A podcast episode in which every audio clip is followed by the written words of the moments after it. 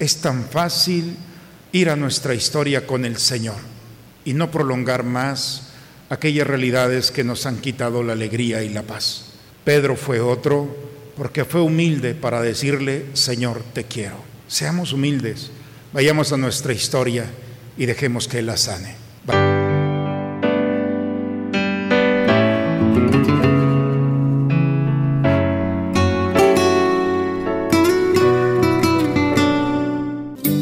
A la Santa Misa.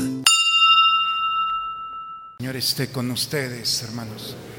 Proclamación del Santo Evangelio según San Juan. En aquel tiempo Jesús se le apareció otra vez a los discípulos junto al lago de Tiberíades. Se les apareció de esta manera. Estaban juntos Simón Pedro, Tomás llamado el gemelo, Natanael el de Caná de Galilea, los hijos de Zebedeo y otros dos discípulos. Simón Pedro le dijo, voy a pescar. Ellos le respondieron, también nosotros vamos contigo. Salieron y se embarcaron, pero aquella noche no pescaron nada. Estaba amaneciendo cuando Jesús se apareció en la orilla, pero los discípulos no lo reconocieron. Jesús les dijo, muchachos, ¿han pescado algo? Ellos contestaron, no. Entonces Él les dijo, echen la red a la derecha de la barca y encontrarán peces. Así lo hicieron. Y luego ya no podían jalar la red por tantos pescados. Entonces el discípulo a quien amaba a Jesús le dijo a Pedro, es el Señor. Tan pronto como Simón Pedro oyó decir que era el Señor, se anudó a la cintura la túnica, pues se la había quitado, y se tiró al agua. Los otros discípulos llegaron en la barca arrastrando la red con los pescados, pues no distaban de tierra más de cien metros. Tan pronto como saltaron a tierra, vieron unas brasas y sobre ellas un pescado y pan. Jesús les dijo, traigan algunos pescados de los que acaban de pescar. Entonces Simón Pedro subió a la barca y arrastró hasta la orilla la red, repleta de pescados grandes, eran 153. Y a pesar de que eran tantos, no se rompió la red. Luego le dijo a Jesús, vengan a almorzar. Y ninguno de los discípulos se atrevía a preguntarle, ¿quién eres? Porque ya sabían que era el Señor. Jesús se acercó, tomó el pan y se los dio y también el pescado. Esta fue la tercera vez que Jesús se apareció a sus discípulos después de resucitar de entre los muertos.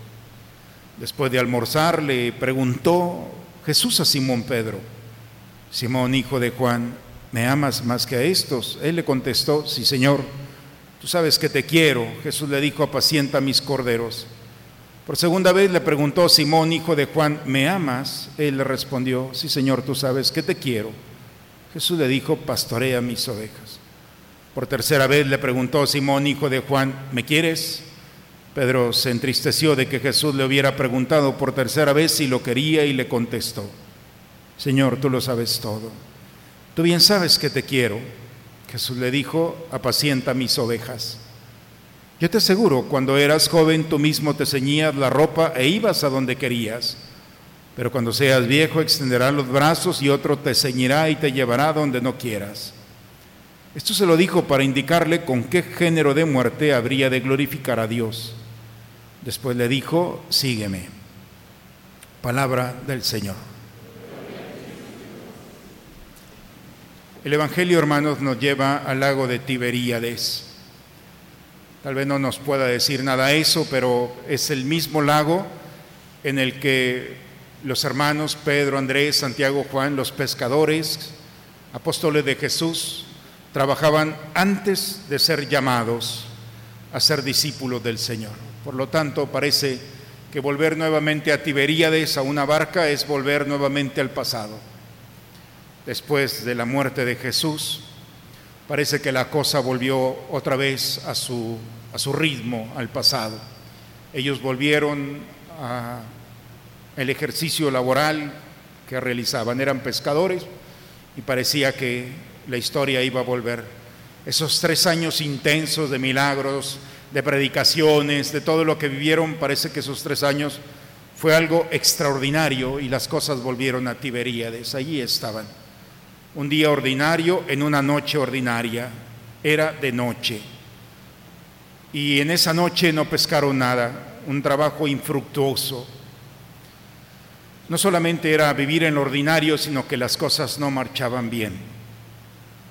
En ese contexto del ordinario y cuando las cosas no marchan bien, es cuando se presenta Jesús. Muchachos, ¿han pescado algo? Les grita el desconocido desde la orilla del mar. No. Ese no yo creo que les ha de haber dolido. Y habrá sentimientos en ellos de frustración y de enojo, de tantas cosas. Pero a pesar de todo esto, echen las redes a la derecha de la barca y encontrarán peces. ellos son pescadores, es su, nacieron en ese, en ese mar. Ellos conocen la lógica de, del pescador. No es en el día, es en la madrugada cuando los peces están a flor, pueden ser llevados por las redes. Sin embargo, confiaron todo parecía ilógico, un desconocido, ya el amanecer, ya cansados, y lanzan las redes a la derecha y la sorpresa de que la, la red estaba repleta de peces, 153. Juan le dice a Pedro, es el Maestro, es el Señor. Tan pronto como Pedro escucha, se anuda la túnica, salta al mar y va al encuentro. Parece que la pesca milagrosa es el milagro, pero no es así. La pesca milagrosa solamente va preparando el momento, el momento que Jesús quiere con Pedro y los apóstoles. Están unas brasas, están pescados, hay pan, un desayuno que el Señor les preparó.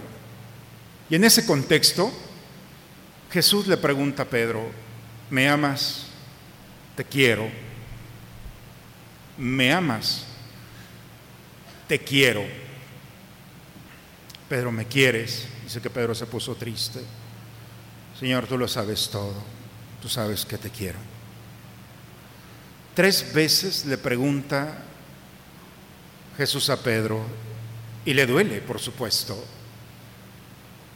porque Jesús lo lleva con esas tres veces al momento de la última cena en ese momento en el que Pedro le prometió a Jesús estar con él y si era necesario dar la vida. Y Jesús le dijo, mira Pedro, antes de que cante el gallo me habrás negado tres veces. Efectivamente, tres veces lo negó y ahora tres veces Jesús lo invita en ese momento a amarlo. Hermanos, Jesús nos deja una enseñanza a través de Pedro de lo que puede ser una terapia de perdón, de sanación y de liberación. Perdón. No es que Dios nos perdone, sino el perdonarnos a nosotros mismos. En ese día ordinario, en la barca, en aquella noche, infructuosa o no, en el corazón de Pedro estaba el dolor de haberle fallado al Señor. Sabía que Dios lo había perdonado, pero él no se podía perdonar. Y por eso Jesús lleva a Pedro a aquel momento de la última cena y en su pecado de la traición, en ese momento en el que le promete y no cumple, en ese escenario doloroso donde Pedro no quiere volver, Jesús lo lleva. Y en ese contexto espiritual, Pedro ya no está solo, en ese momento está con Jesús. Y en ese pecado de la traición, Jesús le dice, me amas en el momento en el que Jesús, en el que Pedro le dice a Jesús, te quiero, es imperfecto el te quiero, pero toda cosa imperfecta delante de Dios se perfecciona. Cuando Jesús apareció resucitado a los discípulos, lo escuchamos el domingo pasado, les enseñó las manos y le dice a Tomás, aquí están mis manos, mete tu dedo, es lo que querías, mete tu mano a, a mi costado. Ya no son heridas, son cicatrices. La herida sangra, duele y se puede contaminar. La cicatriz ya no. La experiencia del resucitado es que toca las heridas para sanarlas, para cicatrizarlas. Por eso el resucitado le está diciendo a Pedro, me amas, ese te quiero es el medicamento que Pedro está tomando para sanar la herida y cicatrizarla. Me amas, te quiero, y nuevamente una dosis en ese momento de dolor y de traición y se está sanando a tal grado que esas tres veces que Pedro sintió en su interior la tristeza y el dolor era porque Jesús estaba sanando, liberando, perdonando, cicatrizando la herida de Pedro y Pedro se perdona. Después de esas tres preguntas, Pedro ya no era el mismo. Lo hemos escuchado en la primera lectura. Ya no hay miedo, ya no hay temor, ya no hay angustia, ya no hay nada. Hay fortaleza, hay sabiduría, hay esperanza y hay una valentía que ni él mismo entiende.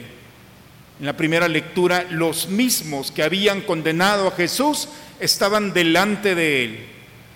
Y Pedro y los apóstoles, con un aplomo, primero hay que obedecer a Dios que a los hombres. Porque Cristo resucitó, se presentó ante nosotros. Ustedes lo crucificaron, pero no se quedó. Él ha venido para perdonar nuestros pecados, para liberarnos y sanarnos. El mismo Pedro, ¿qué le pasó a Pedro? Sanó su historia. Su historia ya no era el enemigo que lo perseguía día y noche. Y eso, hermanos, es lo que el Señor nos invita en este tercer domingo de Pascua. Quizá no todos, pero algunos podemos ser perseguidos por nuestra historia, por nuestro pasado. Y la terapia que el Señor nos invita es a vivir esta terapia donde Él es el médico.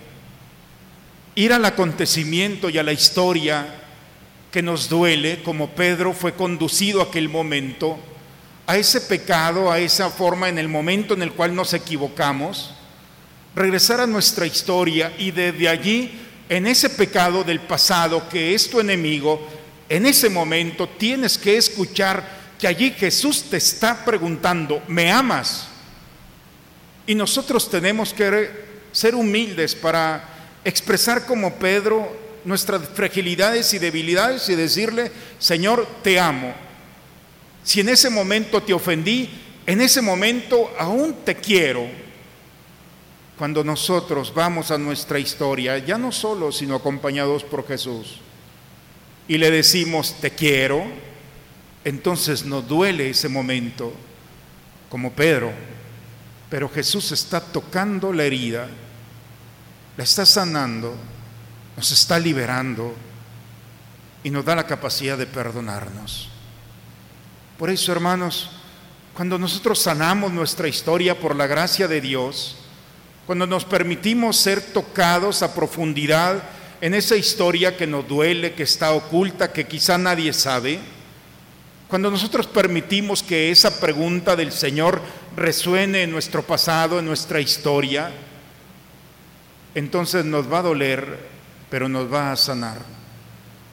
Y Jesús tocará y nos permitirá en nuestra dolor o enfermedad ser cicatrizados y purificados y liberados de nosotros mismos.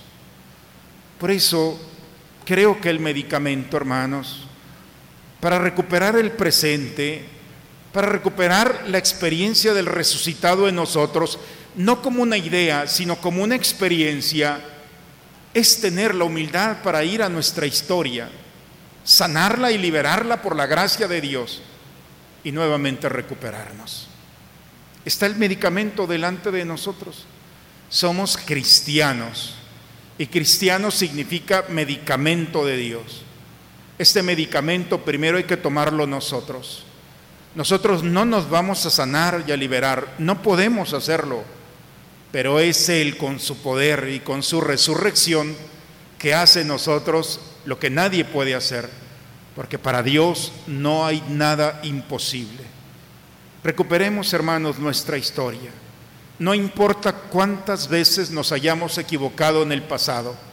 Si es necesario un, rosario de te quiero, te quiero, te quiero, hasta que el medicamento toque las fibras más sensibles del pecado que y la huella que ha quedado en nosotros, dejemos que ese te quiero Él lo perfeccione y sanados y liberados podamos como Pedro tener el aplomo, la valentía y la alegría de vivir un presente proclamando lo que el Señor hace, viviendo los frutos de la resurrección y sobre todo recuperando un presente para alegría nuestra y regalo y don para aquellos que encontramos en el camino.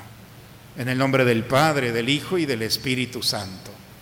Renovemos, hermanos, nuestra fe en este Dios que el día de hoy se presenta delante de nosotros para alimentarnos, para sanarnos, para recuperar en nosotros lo que quizá nosotros mismos nos hemos quitado. ¿Creen ustedes en Dios Padre que ha creado el cielo y la tierra? ¿Creen que Jesucristo ha sido el único Hijo de María que murió, resucitó al tercer día y está sentado a la derecha del Padre? ¿Creen ustedes en el Espíritu Santo? ¿Creen que los santos interceden por nosotros y que después de esta vida nos espera la vida eterna? Entonces digamos, esta es nuestra fe.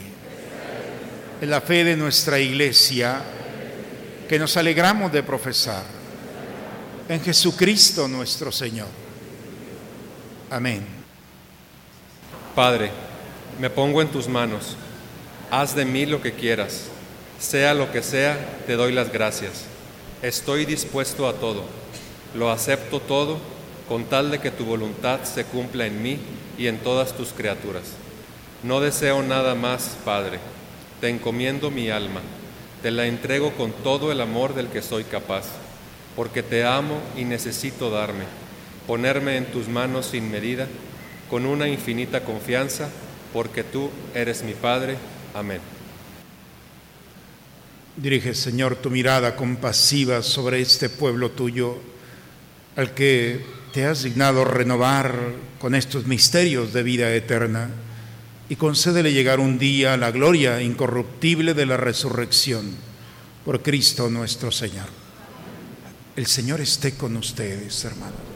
La bendición de Dios Todopoderoso, Padre, Hijo y Espíritu Santo, descienda sobre ustedes, sobre sus familias y permanezca siempre.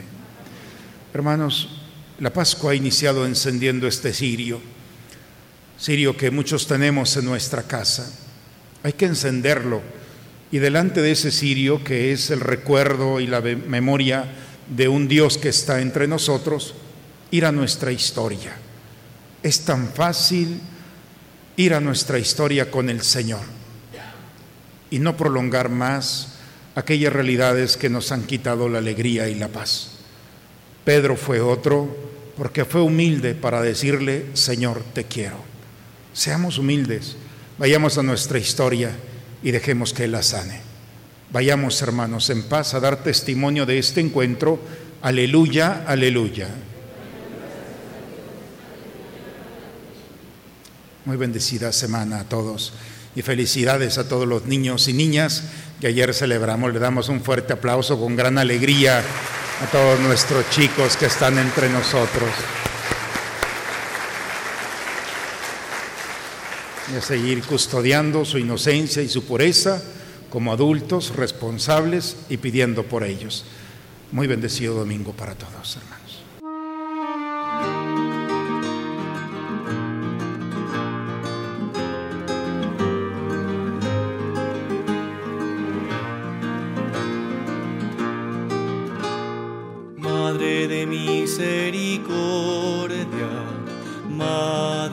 Salvador, auxilio de los cristianos, ruega por nosotros a Dios.